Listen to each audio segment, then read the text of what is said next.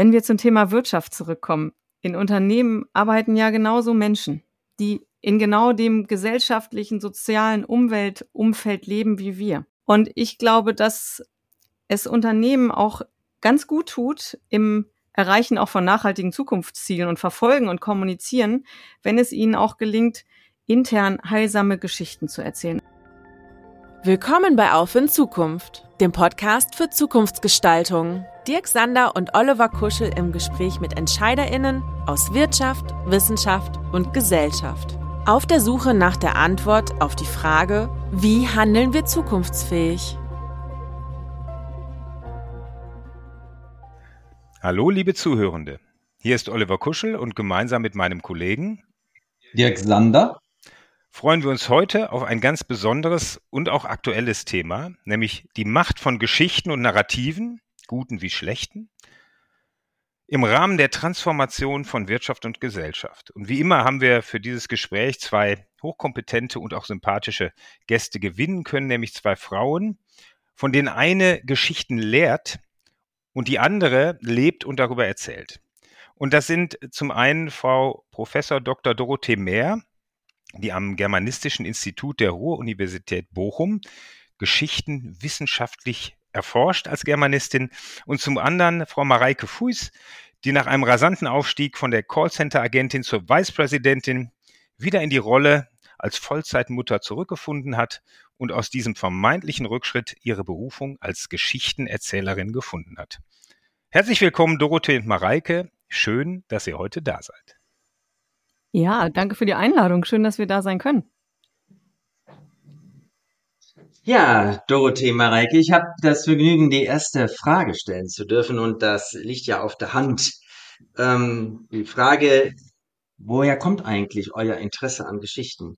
Wozu beschäftigt ihr euch, Klammer auf, auch beruflich, Klammer zu, mit Geschichten?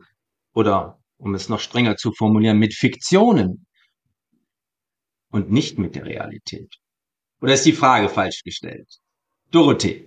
Ja, mit dem Nachsatz würde ich vielleicht dann doch anfangen. Also ähm, ich finde nicht, dass die Frage falsch gestellt ist, aber ich interessiere mich eigentlich vor allem auch als Wissenschaftlerin und Medienwissenschaftlerin eher für Narrative als für Geschichten und verstehe darunter auch tatsächlich nicht das Gleiche.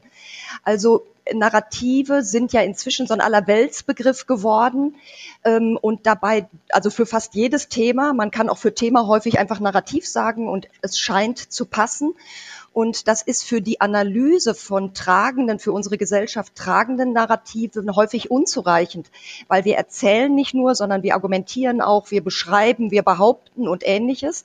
Und insoweit habe ich einen eher einen Narrativbegriff äh, definiert, der eher im Hintergrund von Geschichten im Sinne von Erzählungen fungiert und der eher danach fragt, was sind eigentlich die Strukturen hinter solchen Geschichten, aber eben auch Argumenten und so weiter. Also mir geht's nicht um Fiktion, sondern mir geht's darum, wie konstruieren wir in unserer Gesellschaft mit Narrativen bestimmte Vorstellungen, die dann politisch umgesetzt werden können.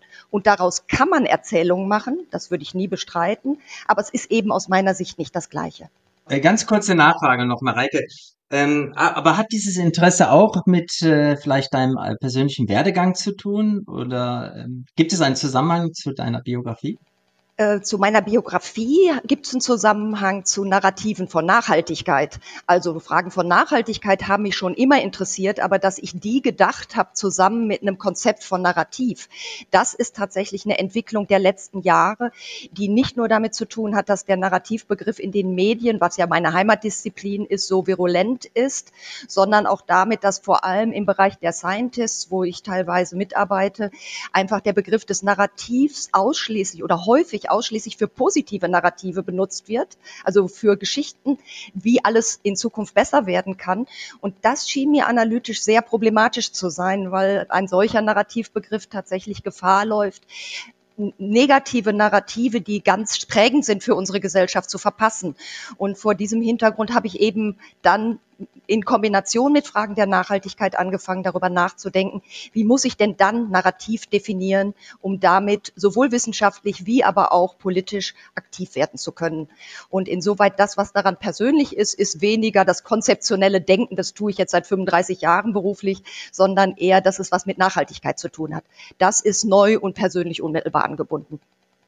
Ja, die Dorothee, ich find's total super, dass du damit angefangen hast. Ähm, und ich hoffe, dass ich mir das jetzt einmal richtig erklären lassen kann. Wo ist der Unterschied zwischen einer Geschichte, die ich erzähle, und einem Narrativ? Und von einer Geschichte, die ich erzähle, die durchaus wahr ist, also keine ausgedachte Geschichte. Wann wird das ein Narrativ?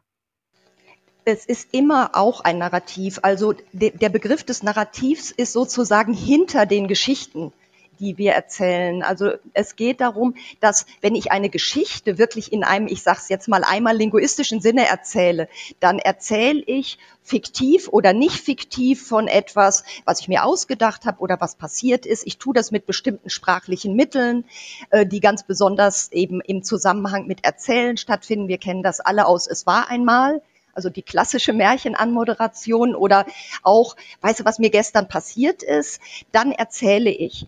Aber es kann auch gut sein, dass ich einfach behaupte, dass, ich gehe jetzt mal in meinen speziellen Bereich, dass Wasserstoff in Zukunft alle Probleme unserer Gesellschaft in Fragen von Nachhaltigkeit lösen wird. Dann erzähle ich nicht zwingend eine Geschichte, sondern dann mache ich ein Argument auf, ich stelle Behauptungen auf, ich führe Belege an. Und trotzdem steht dahinter eine narrative Struktur aber die äußert sich eben nicht in der Textsorte der Erzählung, sondern eben auch in Form von Argumenten. Und das ist für den politischen Diskurs, den ich ja analyse, äh, analysiere, ganz entscheidend, weil beispielsweise im Bundestag werden eher selten Geschichten erzählt und trotzdem wirken da Narrative. Und das war der Hintergrund, warum ich gedacht habe, okay, wir müssen den Begriff des Narrativs ein bisschen anders definieren. Also es können auch Behauptungen sein, dass etwas passieren wird aber es ist keine Erzählung. Das heißt, ich bin hier einerseits als Linguistin unterwegs und sage, ja, es gibt ganz viele Textsorten. Es gibt Erzählungen, Argumentationen, ähm, Beschreibungen. Aber Narrative können im Hintergrund von all diesen Textsorten, wenn ich das mal einmal so nennen darf, immer mitlaufen. Also ich habe gar nichts dagegen zu sagen, Erzählungen sind wichtig, aber bezogen auf Narrative ist es eben nur eine Form des politischen Sprechens über gesellschaftlich relevante Fragen wie Nachhaltigkeit.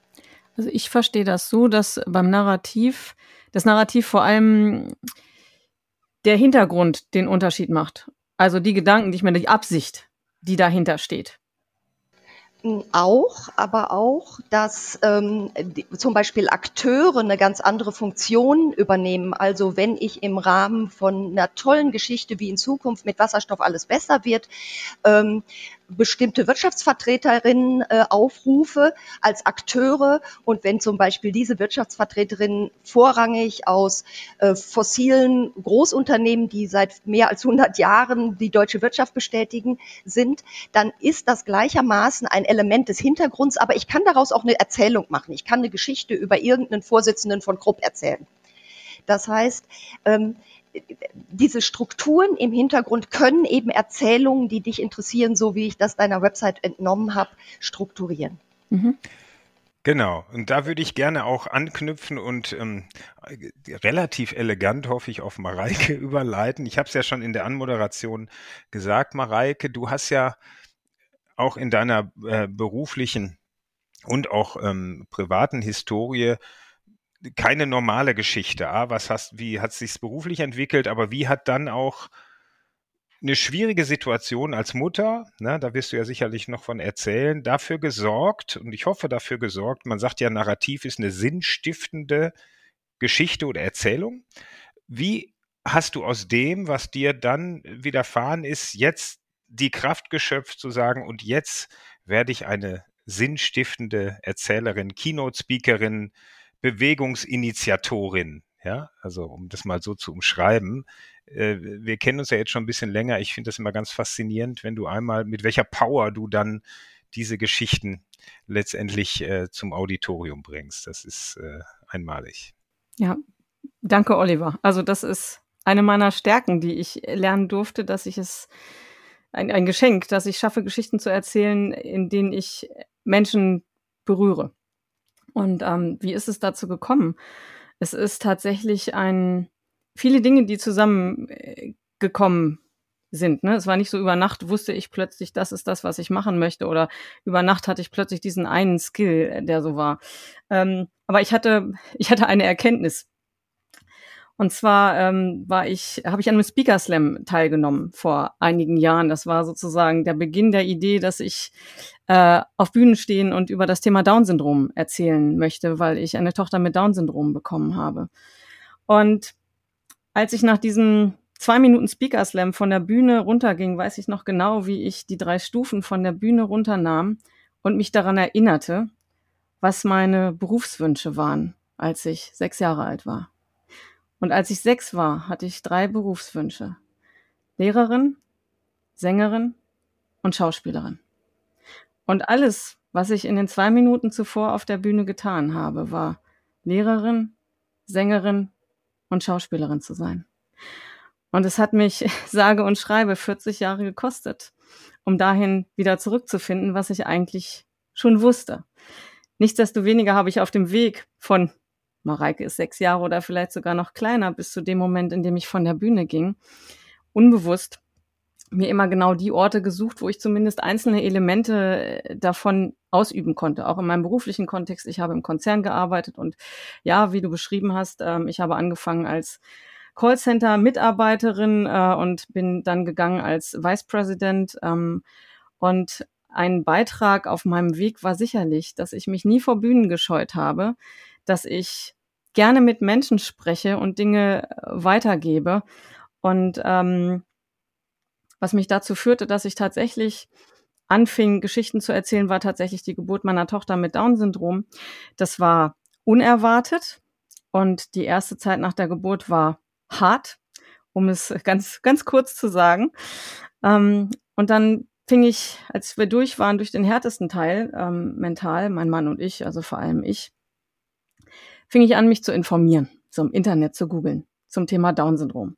Und wenn man im Internet das Thema Down-Syndrom googelt, da ist alles Diagnosen, Prognosen, negativ, Probleme, medizinisch, behindert, alles total negativ konnotiert.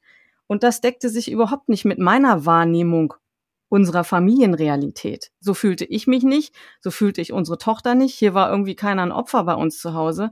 Und für mich war das so ein totaler Mismatch zwischen dem, was um mich herum war als Bild eines Lebens mit einem Kind mit Down-Syndrom äh, und dem, wie unser Leben wirklich war. Und das war für mich der Moment, wo ich fand, nee, ich, ich brauche andere Geschichten. Und dann habe ich angefangen, Online-Kongresse zum Thema Down-Syndrom zu veranstalten. Ich wusste vorher nicht, ob das überhaupt was wird. Ich war vorher noch nicht mal auf Social Media, als ich die Idee hatte. Aber ich wusste, das ist das, das ist das, was jetzt dran ist. Und dann habe ich meinen ersten Online-Kongress veranstaltet zum Thema Down-Syndrom mit über 40 ExpertInnen rund um das Thema Down-Syndrom. Es gab eine mega Resonanz in der Community und ähm, es war, ich wusste, hey, ich bin nicht die Einzige, die andere Geschichten braucht.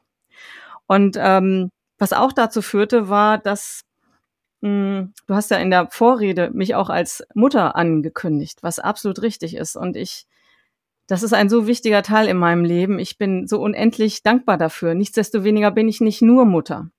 Und ich glaube, es gibt einige Frauen, die hier zuhören. Und ich weiß nicht, Dorothee, ob du das auch kennst. Dazu weiß ich zu wenig über dich. Aber wenn man aus einem Berufsleben kommt, in dem man sehr erfolgreich ist, sehr viel Privilegien und Ansehen genießt und auch sehr viel Bestätigung über das erfährt, was man dort macht an großen Dingen und dann plötzlich Mutter wird. Das ist ein Abstieg wie vom Mount Everest an die Nordsee. Ja, als Mutter hat man das, den Eindruck, ich habe mein Gehirn geboren. Niemand traut einem mehr etwas zu und man ist total degradiert. Und ähm, als Mutter eines Kindes mit Behinderung empfand ich das nochmal als größere Gap. Und ähm, ich war nicht bereit, mich in diese Geschichte reinzuergeben, die andere Leute schaffen oder die da draußen vielleicht herrscht. So, und das war sicherlich etwas, was auch dazu beigetragen hat, dass ich jetzt heute das tue, was ich tue. Ich war schon immer sehr frei in dem, wie ich fand, dass ich Dinge machen möchte und Dinge gemacht werden sollten. Ich hatte schon immer die Fähigkeit, Dinge zu sehen, wie ich zum Beispiel Bereiche gestalte. Das hat mir auch im Unternehmen immer sehr geholfen. Wie kann eine Zukunft aussehen für einen neuen Bereich? Und insofern habe ich angefangen, meine eigenen Geschichten zu erzählen auf meine Art und Weise und auf die Bühne zu gehen. Dazu kommt, dass ich unter anderem auch Yogalehrerin bin und mich auch die Dinge hinter den Dingen interessieren und ähm, mit ein paar mehr Jahren auf dem Buckel als jetzt gerade äh, frisch nach der Schule, ähm, stellte ich mir auch die Frage, was ist denn womit bin ich denn eigentlich beschenkt worden? Was ist so der Sinn? Was ist das Beste, was ich in diesem Leben geben kann, wenn ich nicht mich nicht beschränken lasse von Ideen, die andere Menschen von mir haben oder wie etwas sein sollte? Und meine Erkenntnis ist, das, was mir am leichtesten fällt, ist zu sprechen, Geschichten zu erzählen, äh, Menschen mitzunehmen, Menschen zu berühren. Ja. Eine be bewegende, auch ja, man kann sagen, Erzählung, Mareike, äh, wie du über Geschichten, insbesondere andere Geschichten, ähm, auch deinen eigenen Lebensweg bewältigen konntest und aktuell auch bewältigst und damit auch andere berühren kannst und ihnen zeigen kann, dass es, ähm, dass es auch einen Morgen gibt, aber man natürlich mit den eigenen Konstruktionen dran arbeiten kann, äh, wie das Morgen ausschaut. Das ist der Zusammenhang der, zwischen der persönlichen Biografie und dem Geschichtenerzählen, Du, Dorothee, beschäftigst dich ja aus einer Metaperspektive auch mit den großen Wirkungen von Geschichten in der Gesellschaft und in einzelnen Sektoren der Gesellschaft wie der Wirtschaft. Und wir kommen ja aus der Wirtschaft, auch die Mareike ist ja Teil äh, der Wirtschaft, indem sie ursprünglich mal ein Startup auch gegründet hat, das übrigens auch auf diese, diese Grunderfahrung aufbaut, ne, die du erlebt hast. Ähm, und wir sind hier in der Wirtschaft und da wäre doch die Frage, äh, inwieweit du dich damit beschäftigt hast, wie Geschichten in der Wirtschaft funktionieren und wirken. Dorothee. Ähm, ja, aber ich würde gerne, wenn ich darf, vorher noch auf mindestens zwei Punkte reagieren wollen, was mit dem zu tun hat, was Mareike gerade gesagt hat, ähm, was sowohl in deiner Beschreibung deiner Biografie ganz für mich sehr deutlich wird, ähm, ist, dass das, was du getan hast mit dem Geburt deiner Tochter, ist auf etwas, was eigentlich gleich geblieben ist, eine neue Perspektive zu werfen. Und das scheint mir, und das könnte auch ein Übergang, äh, Dirk, zu deiner Frage sein, das zu sein, worum es politisch und wirtschaftlich ja auch geht. Ähm, das, was wir als gegebene Realität erleben und erfahren, mit neuen Perspektiven ähm, zu versehen. Und dabei können natürlich sowohl Narrative wie eben aber auch Erzählungen helfen. Also sowohl indem ich persönliche Erzählungen eben anders mit einer, du hast es sehr klar und für mich eindrücklich beschrieben, Mareike, mit einer positiven persönlichen Erfahrung verknüpfst, die vorher so in dem Bild von Down-Syndrom, Form von Behinderung und so weiter es gar nicht gab, einfach eine neue Perspektive aufzumachen.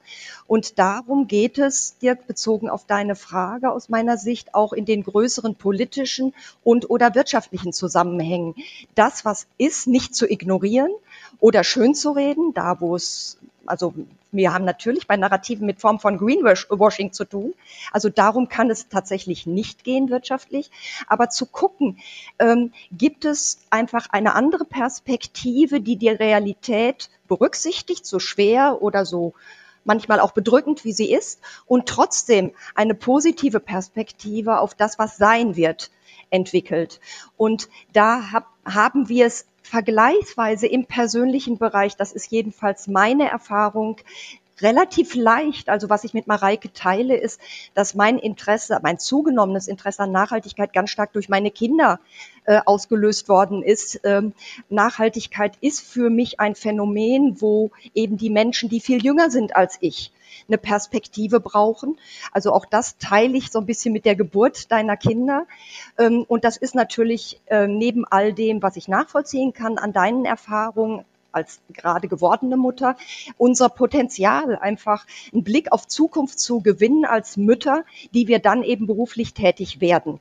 Viel schwieriger scheint es mir, weil es nicht nur von meinen persönlichen Entscheidungen abhängt, aber die Frage, wie kommuniziere ich das jetzt in Systemen oder Institutionen, die sich weder für mich als Mutter interessieren, noch sich für die Relevanz des Überlebens meiner Kinder interessieren. Also wie bekomme ich eine Institution wie die Hochschule dazu, das ist ein Bereich, wo ich einfach im Kleinen politisch aktiv bin, mehr in Fragen von Nachhaltigkeit zu investieren.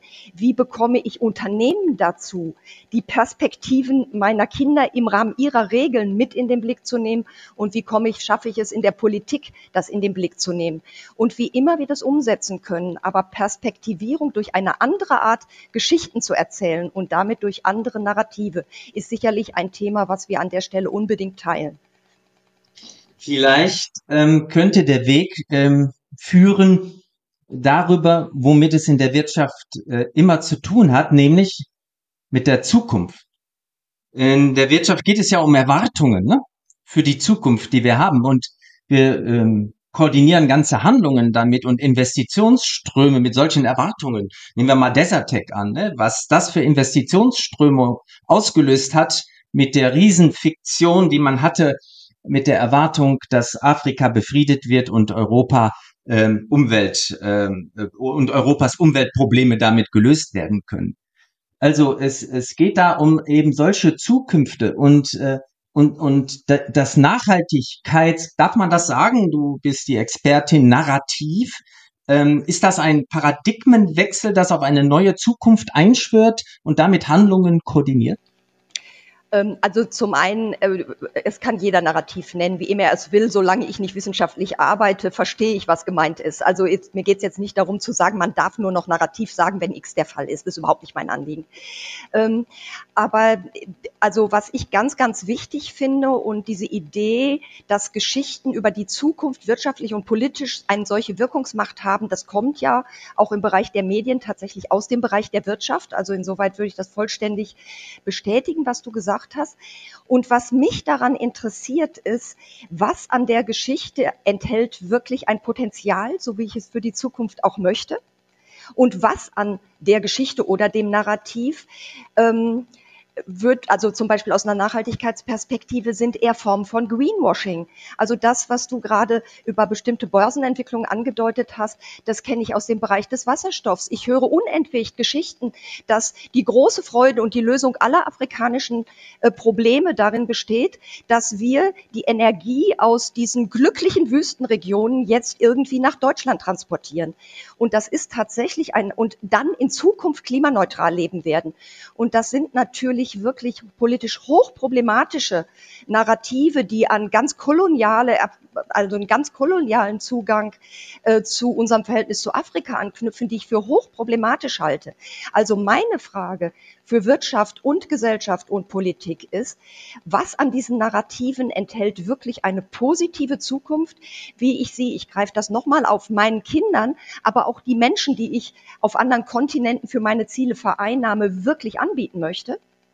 Und was daran ist tatsächlich eine Form von Greenwashing, die einfach nur darauf hinausläuft, bestehende Wirtschaftsbeziehungen einfach auf noch einen anderen Bereich auszuweiten. Ich würde gern ähm, die Fragestellung noch ein bisschen anreichern, weil ähm, ich finde Geschichten, Zukunftsbilder außerordentlich wichtig. Geschichten ist wie Bilder malen mit Worten. Ja, jeder von uns hat Bilder über eine Zukunft, über eine bessere Zukunft im Kopf, egal wie das besser für ihn oder sie definiert ist. Was ich glaube, was uns aber noch nicht so gut gelingt und mich, äh, ich setze mich ja sehr für Diversität und Inklusion ein, auch äh, politisch und gesellschaftlich.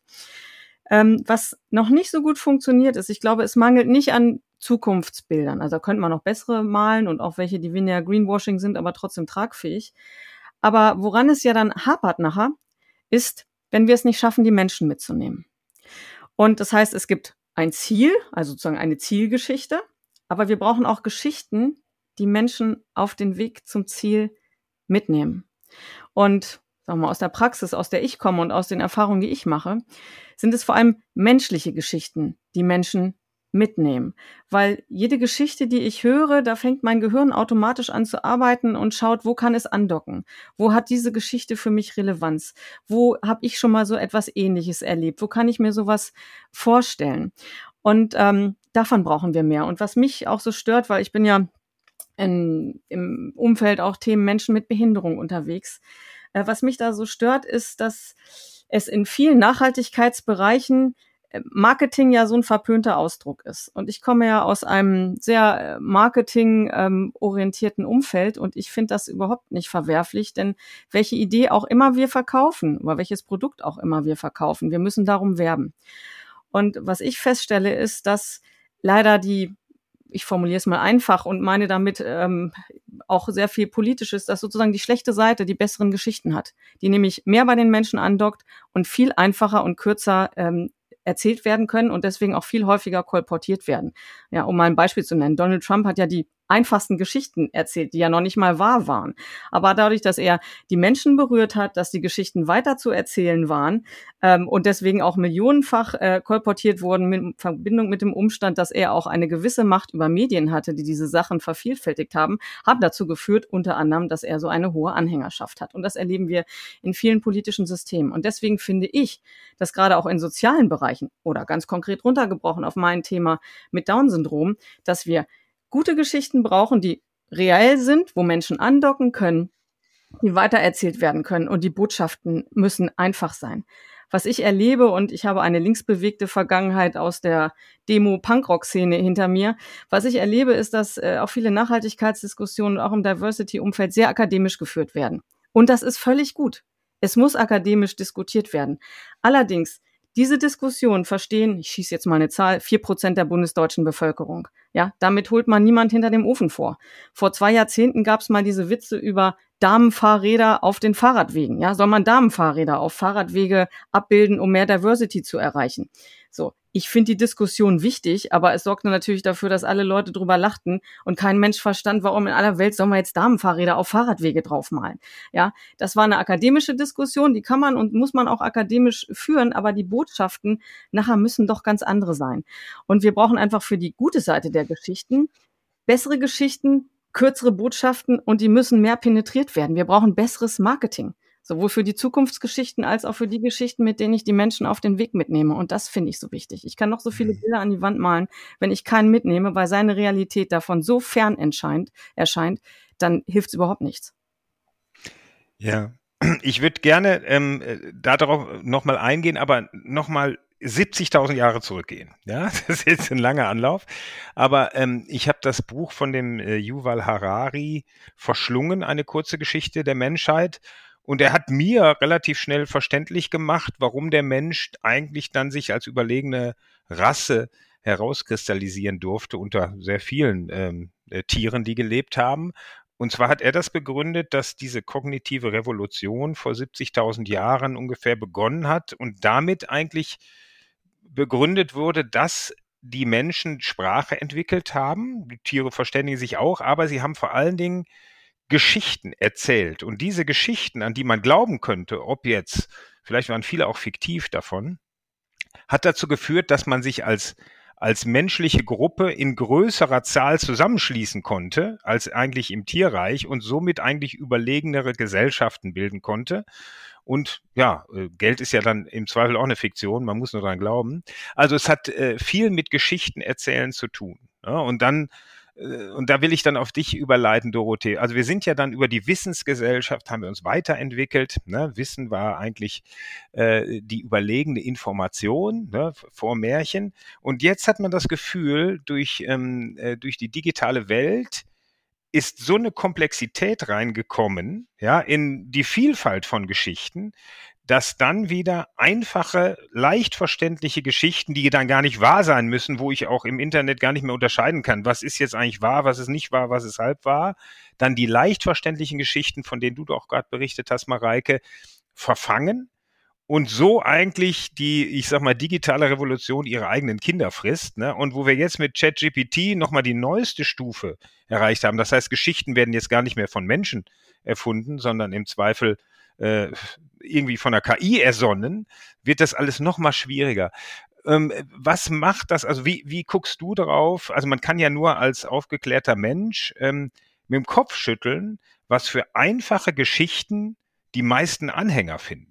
Und man denkt, das kann nicht sein. Nach, wir haben den Zweiten Weltkrieg hinter uns. Wir sahen uns eigentlich äh, auf dem Weg hin zu einer wirklich aufgeklärten Gesellschaft und äh, man fühlt sich zurückgeworfen. Das ist, also es ist für mich schwer verständlich, aber du hast da sicherlich sehr gute, sehr so gute Begründung dafür, warum das gerade jetzt passiert, Dorothee. Also ich finde es ungleich leichter zu sagen, oder zumindest fällt es mir leichter zu sagen, äh, warum das so sehr verfängt, als die Frage zu stellen, wie kommen wir da raus? Ähm, also äh, ich, ich würde, äh, Mareike, dir unmittelbar zustimmen. Erfolgsgeschichten, also auch wirklich im Sinne von Erzählungen, sind eine tolle Methode, wenn damit die Botschaft transportiert werden kann, die ich transportieren möchte. Und immer wenn das funktioniert, sollten wir das tun. Aber um äh, auf deine Frage und deinen Input einzugehen, Oliver, das Problem ist ja, dass die einfachen Geschichten, seien sie, äh, dass sie verbreitet werden von QuerdenkerInnen oder dass sie verbreitet werden von irgendwelchen anderen rechten Szenen, ähm, dass diese einfachen Geschichten einfach Lösungen entsprechen, die nichts mit der Realität zu tun haben. Und das ist der Punkt deiner Frage, Oliver. Natürlich leben wir in einer Realität, die in einem solchen erfahrbaren Maße beunruhigend ist, dass ich das Bedürfnis nach einfachen Lösungen sofort verstehen kann also auch äh, auf einer unmittelbaren emotionalen Ebene. Natürlich möchte ich gerne hören, dass der Klimawandel mit technischen Lösungen ähm, ganz leicht zu beheben ist. Natürlich möchte ich glauben, dass schon alles gut werden wird, wenn wir nur noch ein bisschen abwarten. Und wenn ich jetzt nicht einfach so sozialisiert worden wäre, wie ich sozialisiert bin, würde ich auch lieber glauben, dass es gar keinen Klimawandel gibt. Also dass diese einfachen Geschichten, dass die verfangen, das finde ich unmittelbar einleuchtend. Die Frage ist nur, wenn die Wirklichkeit, sei es durch die Klimakrise, sei es durch andere dramatische Dinge, die wir als persönlich bedrohlich empfinden, nun mal vor uns liegt, dann ist die Frage, einerseits sicherlich, was sind die Narrative der Zukunft, aber auch, wie schaffen wir es in der Gegenwart mit dieser Komplexität in Form von wahrscheinlich eher kleinen Geschichten umzugehen. Und da finde ich im Nachhaltigkeitsbereich eine Bewegung, die sich in den letzten Monaten aus meiner Sicht angedeutet hat, wirklich gut. Nicht so sehr zu gucken auf das, was wir tun im Sinne von negatives tun, also indem wir Auto fahren, indem wir gerade mit einem Computer miteinander äh, äh, reden und so weiter und so fort, sondern eher zu gucken, und das ist die Idee, nicht den Fußabdruck anzugucken, den wir jetzt hinterlassen, sondern den Handabdruck in den Blick zu nehmen, nämlich was können wir tun und dazu kleine Geschichten für die Gegenwart zu erzählen. Ich fürchte, Mareike, dass ich damit keine Massenbewegung mit dieser Erkenntnis auslösen werde. Aber das ist auch so die Suche nach dem einen großen Narrativ, was äh, so wie Greta Thunberg das für eine Zeit lang geschafft hat, Massen mobilisiert. Ich glaube, das wird nicht die Lösung für diese vielen kleinen, komplexen Probleme der Gegenwart sein. Und das ist auch das, was ich mir wissenschaftlich angucke. Ähm, wo gibt es Ansatzpunkte für solche kleinen Narrative, sei es in Form von Erzählungen oder Argumenten, die es mir ermöglicht, positiv nach vorne zu gucken, ohne zu ignorieren, was einfach Realität ist im Moment vielleicht zum Abschluss, wenn ich abends alleine auf meiner Bettkante sitze und keinen überzeugen muss, dann habe ich häufig einfach Angst. Und die einzige Frage, die mich ruhig in den Schlaf bringt, ist, was kann ich morgen tun, damit es besser wird? Und das gilt aus meiner Sicht für den individuellen Bereich ganz genauso wie für den großen politischen Bereich. Und sich stärker darauf zu konzentrieren und nicht so sehr in diese düstere Zukunft zu gucken. Das scheint mir ein ganz wichtiges Narrativ, wenn es denn eins ist, Dirk, ich weiß es manchmal auch nicht, ich müsste da jetzt länger drüber nachdenken, was uns wirklich nach vorne bringt. Also Dorothee, du hast gerade in meinen Gedanken gesurft. Als du nämlich äh, sprachst, kam bei mir auch das Wort Angst in den Kopf. Also in, in, in meiner, in meinem Lebenshorizont war 9-11 so der Startpunkt, äh, wo Angst gezielt eingesetzt wurde, um Menschen in unserer westlichen Welt zu beeinflussen, politisch zu beeinflussen. Das war bestimmt auch vorher immer so, aber da habe ich noch nicht gelebt und das noch nicht so wahrgenommen. So, und wir alle wissen, was seit, äh, was seit dem 13. März 2020 hier in Deutschland und woanders in der Welt früher oder später passiert ist äh, mit der Epidemie. Und äh, dazu kam dann für uns der Ukraine-Krieg. Das heißt, Angst ist ganz riesengroß. Und jeder weiß es logisch und jeder hat es schon mal gefühlt, Angst lähmt. Und solange wir nur Angstgeschichten erzählen, und es, die sind leider auch so, so realistisch, die Angstgeschichten, ja, aber da erzeugen wir keine Bewegung, weil Bewegung und Lähmung sind an beiden entgegengesetzten Enden der Skala. Ne? Und jeder, der Kinder hat, also mir ging es zumindest persönlich so, mein erster Impuls, als das losging hier mit dem Lockdown, war, meine Kinder waren zu der Zeit am Ende der, des Kindergartens, war, wie schaffe ich einen Rahmen um meine Kinder, in dem die keine Angst haben? Diese ganze Angstwolke hier, kein Mensch mehr auf der Straße. Man darf im Prinzip keinen anderen Menschen mehr angucken. Andere Menschen sind eine Bedrohung. Man darf nichts mehr anfassen. Kindergärten sind zu, Spielplätze sind geschlossen. Wie schaffe ich es, ein Leben für meine Kinder zu schaffen, in dem sie keine Angst haben? So, das hat für mich ganz viel, ganz viel Energie konsumiert und darauf habe ich ganz viel Gedanken und Zeit verwendet, das zu machen. Und ähm, ja, wann immer mein Kind Angst hat, erzähle ich ihm eine Geschichte der Hoffnung oder versuche seine Angst zu transformieren. Da denke ich gerade so drüber nach über die Mikrogeschichten, die du, die du sagst, Dorothee. Und mich würde mal interessieren, hast du so ein, so ein Beispiel für eine der Mikrogeschichten, dieser kleinen Geschichten, von denen du gerade eben gesprochen hast? Mm, mir fallen immer eher Strukturen als Geschichten ein. Mhm. Also, äh, in, aber äh, ich glaube, wir könnten vielleicht zusammen daraus eine Geschichte machen.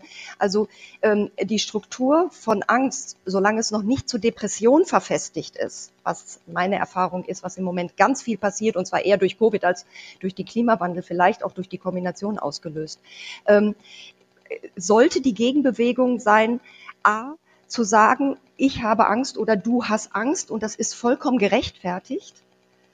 Und die Frage ist, was können wir trotzdem tun? Also das ist die Struktur, die mir gerade im Kopf ist. Und vielleicht kann man daraus auch dann die kleinen Geschichten entwickeln. Also für den Nachhaltigkeitsbereich könnten das kleine Erfolgsgeschichten sein. Also meine persönliche Erfolgsgeschichte war zum Beispiel, dass eine ehemalige ähm, Prorektorin der Ruhr-Universität äh, es geschafft hat, über zwei Jahre 30 bis 50 KollegInnen zusammenzubringen, um darüber nachzudenken, was wir an der Ruhr-Universität in Zukunft mehr für Nachhaltigkeit tun können, und zwar auf ganz unterschiedlichen Ebenen. Und das wäre für mich in meinem beruflichen Bereich so eine Mikroerzählung, diese Idee, das hat sich Denkfabrik genannt, diese Geschichte dieser Denkfabrik zu erzählen, die dann irgendwann, und das ist dann wieder der Sprung ins Größere, auch von der Hochschulleitung aufgegriffen und zur Hochschulpolitik ernannt worden ist. Also was das verbindet mit deiner Frage gerade eben ist, die Angst als berechtigt, da wo sie berechtigt ist, auch zu benennen und nicht so zu tun, als wenn alles schön ist, sondern zu sagen, ja, du hast recht, das ist beängstigend. Und unsere einzige Frage für morgen früh, wenn ich wieder auf meiner Bettkante sitze, ist, was kann ich morgen tun? Welche kleine Geschichte, um es in der Geschichte zu denken, kann ich morgen anstoßen, die in die richtige Richtung geht, ohne dabei das gleich zu knüpfen daran, dass vielleicht in 20 Jahren Europa nicht mehr belebbar ist. Oder an die Frage, haben wir fünf vor zwölf oder fünf nach zwölf, welche Art von Hoffnung soll das bitte verbreiten, sondern wirklich im Kleinen zu gucken, sei es in Geschichten oder in größeren narrativen Strukturen, was kann ich morgen im Kleinen tun? Ich würde es auch nochmal unterstreichen, Dorothee, denn ähm, Angst kann lähmen, richtig. Angst kann aber auch antreiben. Wenn ich daran denke, warum mache ich meine Steuer, äh, meine Einkommensteuererklärung, dann ist das nichts, was mich irgendwie positiv dahin bringt. Aber die Konsequenzen, die ich fürchten muss, die treiben mich dann doch dahin, äh, irgendwann mal das zu machen.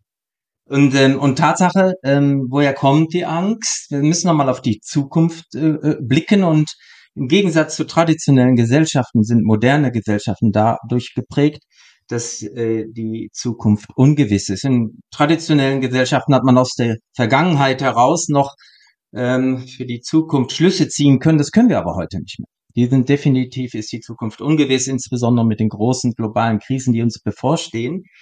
Und das macht natürlich Angst. Ne? Das unentdeckte Land, von des Bezirk kein Wanderer wiederkehrt. Also wenn ich äh, in die Zukunft blicke, dann ist da eigentlich eine Leerstelle. Und dazu brauchen wir neue Platzhalter. Und da sind wir ja. Äh, und da geht es jetzt darum, welche Geschichten setzen sich durch. Und ähm, da frage ich mich jetzt tatsächlich, ich habe das absolut nachvollziehen können. Mareike, was du gesagt hast, wir waren ja auch unlängst auf einem tollen gemeinsamen Workshop, wo äh, Marketing und Geschichten äh, eine Rolle spielen, eben für die guten Stories, ne, äh, die, an denen wir arbeiten. Aber ich bin nicht sicher, ähm, dass wir uns im gesellschaftlichen Diskurs dann eben die Realität genauso vereinfachen und simplifizieren sollten, wie eben das die Seite äh, die, der, der bösen Macht, ne? also die böse Seite der Macht äh, gerade tut, weil ähm, das tatsächlich möglicherweise auch verblendet vor den möglichen, auch äh, den, den komplexen Herausforderungen gerecht werdenden Handlungen, die wir entwickeln müssen, um zu Lösungen zu gelangen. Denn ähm, Lösungen, die wir entwickeln, äh, sind gar nicht so einfach, äh, weil wir ja auch intervenieren in all diese äh, ähm, in diese Ökosysteme, die interdependent verflochtenen äh, ähm, äh, Ströme ne? äh, in, in Natur und Gesellschaft.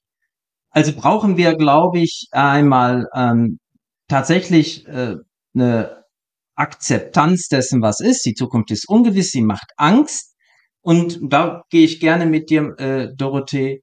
Und dann brauchen wir eben Angebote von konkreten, vielleicht auch kleinen Lösungen, die gibt es ja. Und die müssen aber den Weg finden zu sehr vielen Menschen und die auch entsprechend mitnehmen. Jetzt ist die Frage, ähm, wie können wir aber diese kleinen Geschichten glaubwürdig machen? Und ähm, ja, und da bin ich auch ein bisschen überfragt. Dorothee, hast du da eine Antwort drauf? Ich bin nicht sicher, dass die Glaubwürdigkeit das Problem der kleinen Geschichten ist, sondern eher die Hoffnung, dass aus der kleinen Geschichte eine große werden könnte. Ähm, und auch da fürchte ich, dass es keine einfachen kleinen Antworten gibt, die den direkten Weg ermöglichen. Ähm, ich muss da ähm, so ein bisschen eher auf eine andere Art meiner Vergangenheit verweisen. Ich habe politisch gelernt. Ich komme aus den Bürgerrechtsbewegungen der 80er Jahre. Ich habe politisch gelernt, dass es einfach lange Phasen gibt, wo wir nichts anderes machen können, als im Sinne einer Guerillataktik zu warten, dass es günstige Gelegenheiten gibt, auf die wir aufspringen können. Und ich würde zum Beispiel sagen, Greta Thunberg hat genau das gemacht. Wahrscheinlich völlig unbewusst oder zumindest nicht gezielt, aber das ist auch nicht der entscheidende Punkt. Und das ist die einzige Strategie, die gleichzeitig vielleicht auch eine Geschichte ist, die ich als Lösung hätte, die Augen permanent aufzuhalten. Wo gibt es im gesellschaftlich größeren Ansatzpunkte, die ich nutzen kann, um eben in Form von kleineren Aktivitäten in die richtige Richtung zu laufen. Also äh, wenn beispielsweise, ich gehe jetzt mal auf eine mittlere Ebene, weil das, das ist die, die ich in meiner institutionellen Position wenigstens noch mit beeinflussen kann die Erfahrung, dass es auf einmal eine Gruppe an der Hochschule gab von einer beruflichen Klientel, die eigentlich vorrangig Business as usual macht, nämlich Hochschullehrenden und so tut, als wenn es keine großen Probleme gibt. Und auf einmal gibt es da eine Gruppe, die Öffentlichkeit erreicht, die entscheidungsrelevant ist und die etwas tun kann. Und die kann bewirken, dass innerhalb von zwei Jahren es beispielsweise, um jetzt eine kleine Erfolgs äh, Erfolgsgeschichte zu erzählen, wir ein Nachhaltigkeitszertifikat an der Ruhr-Universität für Studierende aller Fächer haben. Die Geschichte, dass alle Fächer gemeinsam daran arbeiten, dass wir eine Nachhaltigkeitsstrategie haben, die jetzt auch in Form von materiellen Veränderungen auf Dächern und so weiter sichtbar werden soll. Das sind die kleinen Erfolgsgeschichten, die daraus resultiert sind, dass ich zu einem bestimmten Zeitpunkt etwas gesehen habe, was mir in die richtige Richtung zu laufen schien. Ich hätte das niemals lostreten können. Ich bin nicht Greta Thunberg. Und ich glaube, wir sind alle nicht Greta Thunberg, sondern wir können nur gucken, wo gibt es gerade die Bewegungen, an die ich andocken kann, um gute Geschichten für die Gegenwart und für die Zukunft äh, zu erzählen. Mhm.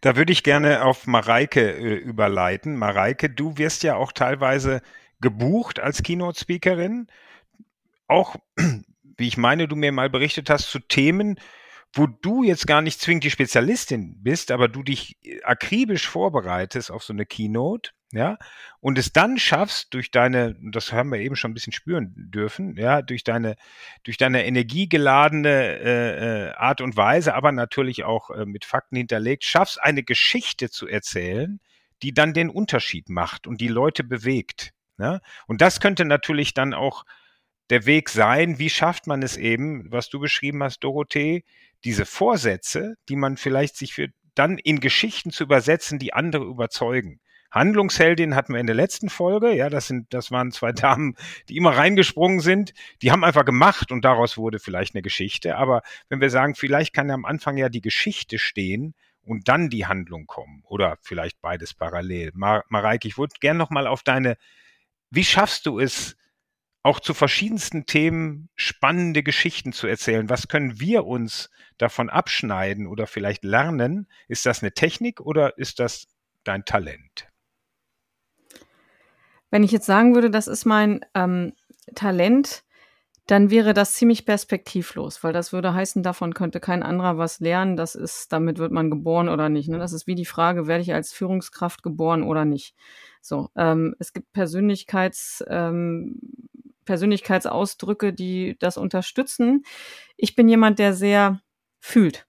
Ich bin hochsensibel und ich fühle meine Geschichten. Und mit unseren Spiegelneuronen ist es häufig so, dass dadurch, dass ich fühle, auch die Menschen, denen ich etwas erzähle, etwas fühlen. Das ist das eine. Das andere ist, und ähm, das ist mir wichtig, das noch zu ergänzen, wenn wir über Erfolgsgeschichten sprechen oder über Geschichten sprechen, dass es nicht diese hochpolierten, hochglanz, eckenlosen Geschichten sind, wo alles gut läuft, sondern die Geschichten, die ich erzähle, sind Geschichten, die auch als Scheitern interpretiert werden könnten.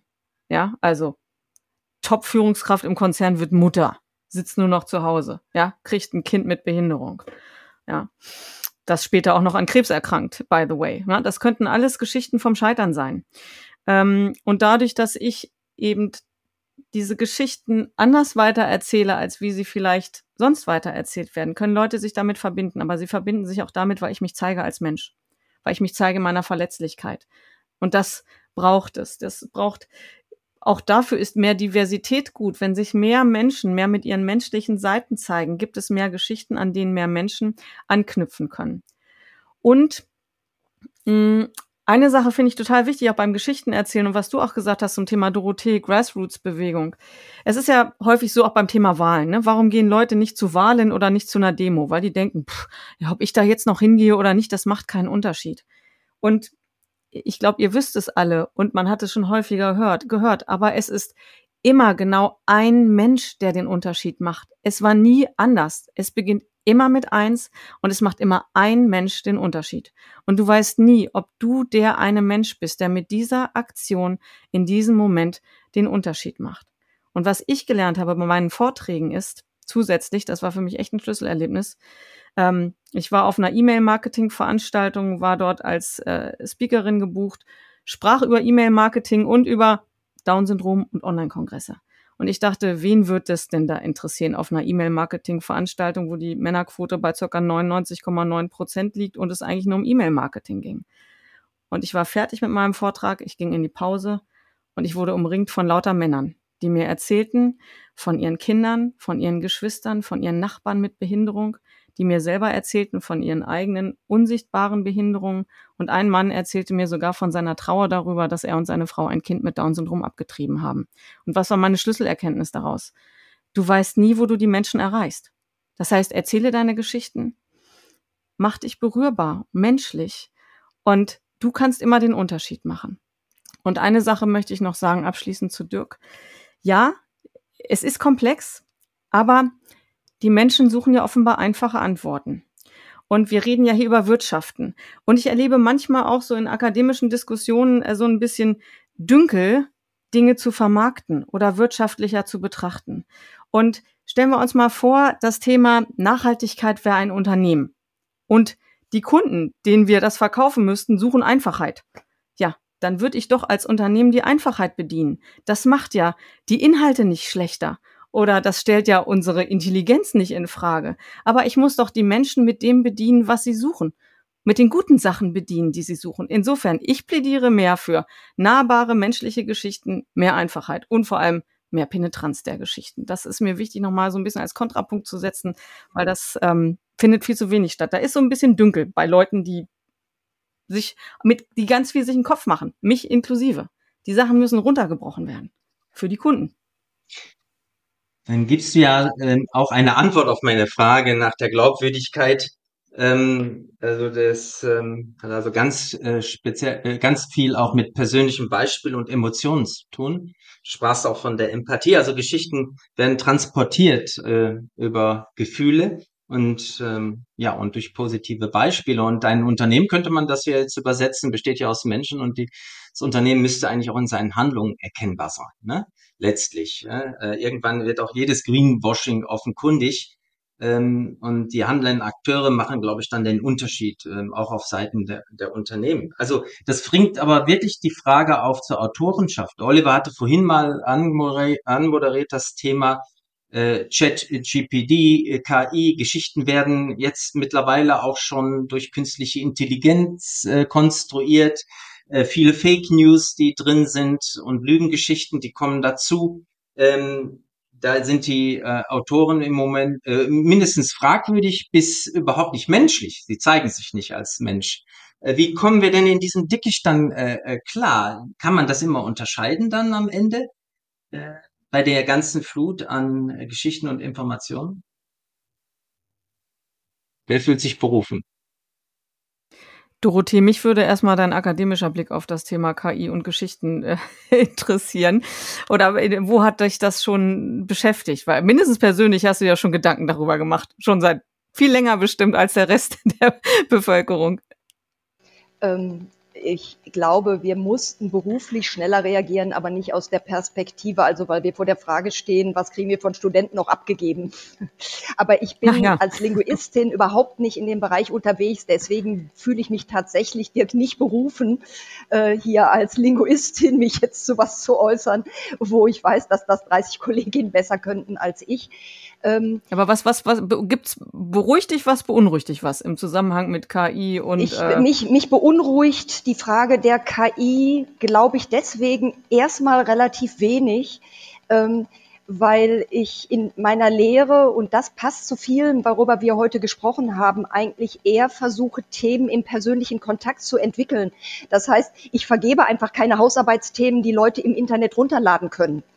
Und insoweit kann ich auf bewährte Praktiken zurückgreifen, die was mit persönlichem Kontakt zwischen Individuen zu tun haben und muss mich nicht oder nur ganz, ganz selten mit der Frage auseinandersetzen, ähm, hat da jemand das Thema irgendwo eingegeben und kann das nehmen, was das System ihm dann ausspuckt. Aber das ist jetzt wirklich eine rein didaktische Frage runtergebrochen auf KI und Leistungsüberprüfungen. Ähm, Dirk, vielleicht, wenn du das noch irgendwie anders gedreht kriegst, weil ich würde da echt ungern im Moment irgendwie so ja. ins Blaue reden. Oder Mareike. Ja, vielleicht, weil ich das jetzt auch verbockt habe. Ähm, ganz kurz nochmal, ähm, das führt mich vielleicht zu einer möglichen äh, Lösung, indem wir den Blick mal von der Zeitstruktur, ne, Gegenwart und Zukunft, auf die Raumstruktur werfen.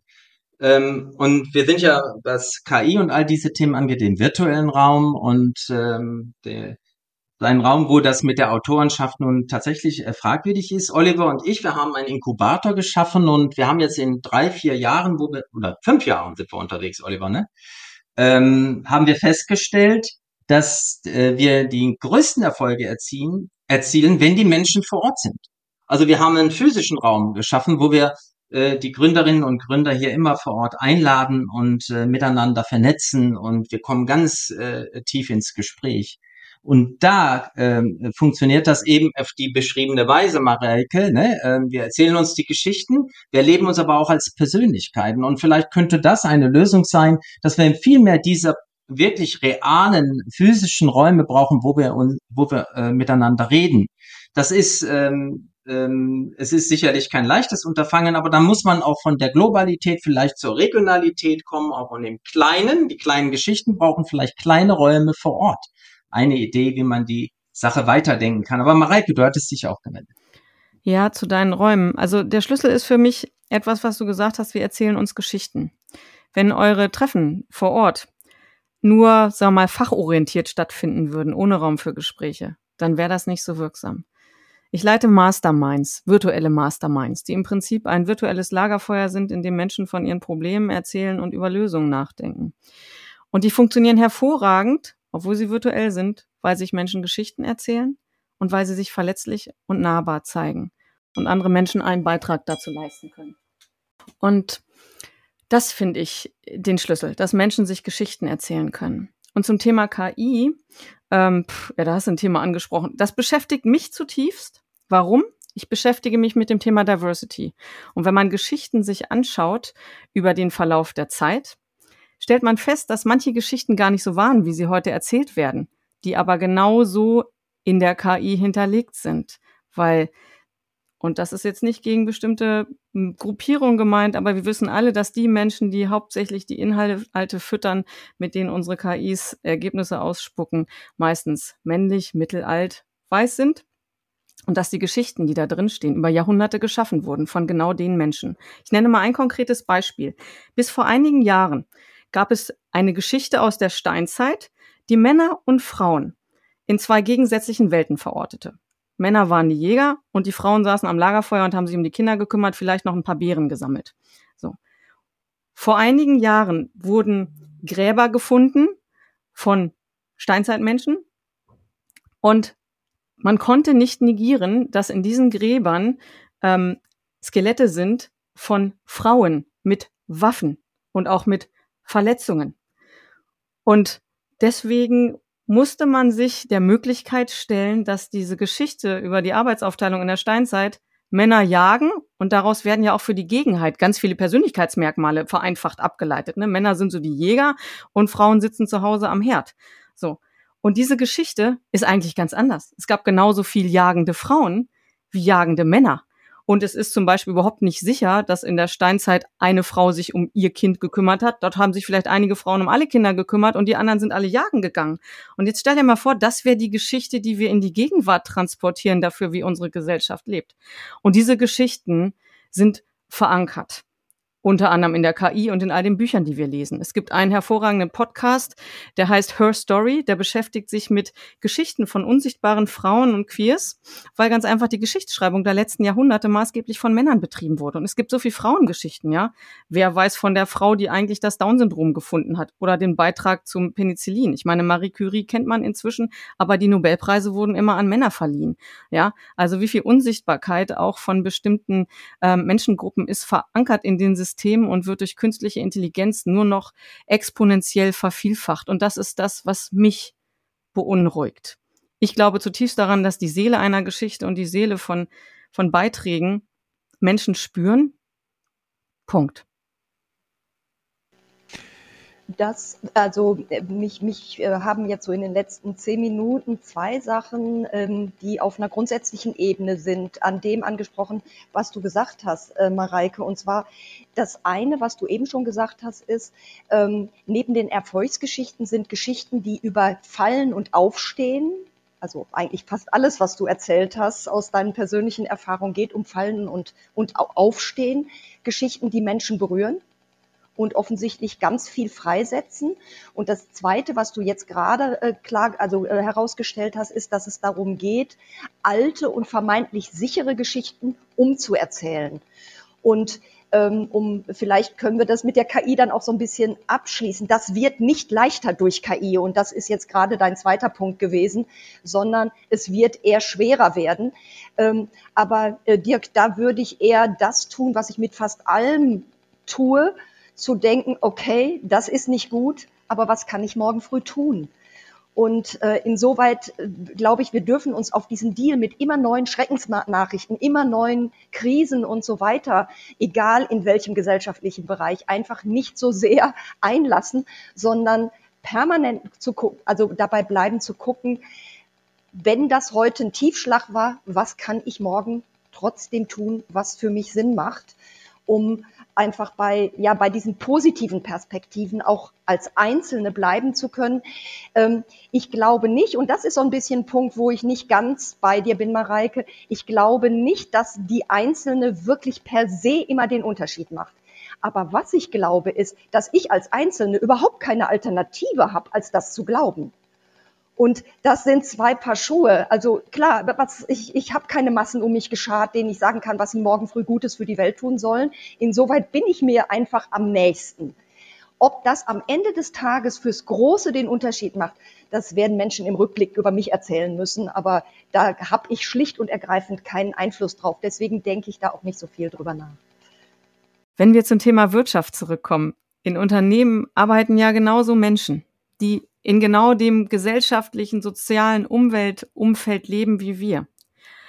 Und ich glaube, dass es Unternehmen auch ganz gut tut im Erreichen auch von nachhaltigen Zukunftszielen und verfolgen und kommunizieren, wenn es ihnen auch gelingt, intern heilsame Geschichten zu erzählen. Und ich sage deswegen heilsame Geschichten, weil das, was du gesagt hast, Dorothee, hat mich hat bei mir sehr angeklungen, dass Angst die erstarrt eine Depression ist. Ähm, und es gibt inzwischen auch mehrere Artikel darüber, dass im Prinzip ganze Gesellschaften, unter anderem unsere Gesellschaft hier in Deutschland, äh, teilweise knapp an einer Depression äh, schrappt aufgrund eben der Situation der vergangenen Jahre und der Gegenwart. Ne? Und deswegen braucht es Geschichten, die heilen. Und ich glaube, als Unternehmen brauche ich, muss ich mich um meine Mitarbeiterschaft auch kümmern mit Geschichten, die heilen, um der MitarbeiterInnen willen, als auch um der Schaffung von guten Zukunftsgeschichten. Denn wenn ich nur in der Gegenwart erstarrt bin, dann kann ich mich keiner Zukunftsgeschichte gut zuwenden. Ja, weder als Mitarbeiterin im Customer Service, noch im Marketing, noch im Vertrieb, noch irgendwie in der Strategie oder sonst wo. Und ähm, ich glaube, auch das ist ganz wichtig von innen raus. Ne? Nicht nur nach außerhalb zu gucken und irgendwie vorne so eine große Kinoleinwand hinzuhängen mit einem Zukunftsbild, sondern gucken, sind wir überhaupt in der Lage, wir alle zusammen hier heile durch diese Zeit zu gehen und ein gutes Gefühl dafür zu entwickeln. Und dafür hilft auch mehr Diversität in Unternehmen, weil jeder erzählt andere Geschichten. Und jeder kann, glaube ich, was mit den Geschichten seiner Kollegin und seines Kollegen was anfangen. An irgendeinem Punkt gibt's immer Berührung. Mhm.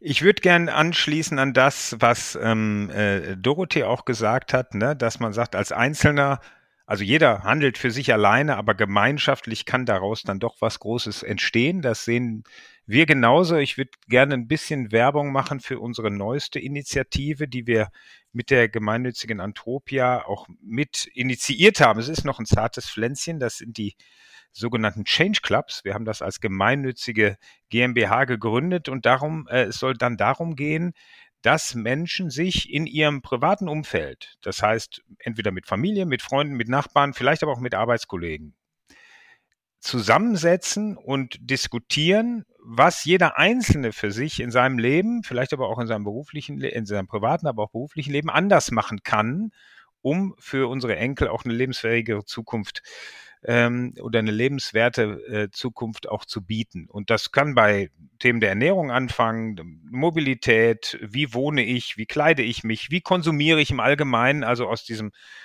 äh, schnell auch unbewussten Handeln, nicht reflektierten Handeln mehr in die, in die Bewusstheit, in die Reflexion zu kommen und da diese Räume zu schaffen, diese freiwilligen Räume, dass sich solche Clubs wir haben sie mal Change Clubs genannt. Ich finde den Namen gar nicht schlecht, weil er auch schon ein bisschen selbsterklärend ist. Und wir wollen initiieren, dass sich solche Clubs gründen. Und die können dann so lange zusammenbleiben, wie sie Lust haben. Ja, ob sie sich einmal treffen oder vielleicht drei Jahre lang dahingestellt, aber dass man dann aus diesem Gefühl der Ohnmacht, was soll ich als Einzelner, als Einzelne schon tun, vielleicht wegkommt und sagen, ja, gemeinschaftlich geht doch was, jeder für sich. Und da sind wir bei der Bettkante. Dorothee, deshalb bin ich dir sehr dankbar. Und ich gucke auf die Uhr. Wir sind jetzt schon bei einer Stunde angelangt. Ich fand's äh, äh, ja, ich sag mal, höchst interessant, wie wir die verschiedenen Sichtweisen, ne? Dorothee, du eher von der wissenschaftlichen äh, Sichtweise und Mareike von der Gefühlsebene zusammenkamen und dann trotzdem immer die Macht der Geschichten, der sinnstiftenden Geschichten hoffentlich letztendlich beleuchtet haben. Äh, wir bedanken uns bei euch beiden für die tolle Stunde, Dote. Ich spreche jetzt schon mal eine Einladung zum Enkelfähig Summit oder Antropia Festival aus am 7. und 8. September Dank. hier in, äh, auf dem Enkelfähig Campus. Ne, wie soll er auch sonst heißen? In Duisburg, Ruhrort. Und da werden wir viele Geschichten erleben. Wir haben tolle Keynotes. Äh, wir haben aber viele Campfires, wo es genau um diese Interaktion von, äh, von, von vielleicht nur zwei Handvoll Leuten letztendlich geht. Und ja, ich freue mich schon und Dirk, wir freuen uns schon drauf. Da werden 500 hoffentlich Handlungshelden, Hel Heldinnen zusammenkommen und dann rausgehen und sagen, ich habe eine gute Geschichte oder ich, ich habe eine Idee, was ich denn tun kann. Äh, vielen, vielen Dank bei euch zweien und ja, so kann die Woche weitergehen und äh, ja, wir freuen uns, euch demnächst auch hier in Persona zu sehen auf dem Campus. Vielen Dank. Dankeschön. Ja, ganz herzlichen Dank auch an euch. Vielen Dank fürs Zuhören. Wir nehmen wieder spannende Einblicke mit in die Heimat der Zukunftsmacher. Schreiben oder sprechen Sie uns gerne an unter redaktion.aufinzukunft.de. Bis zum nächsten Mal.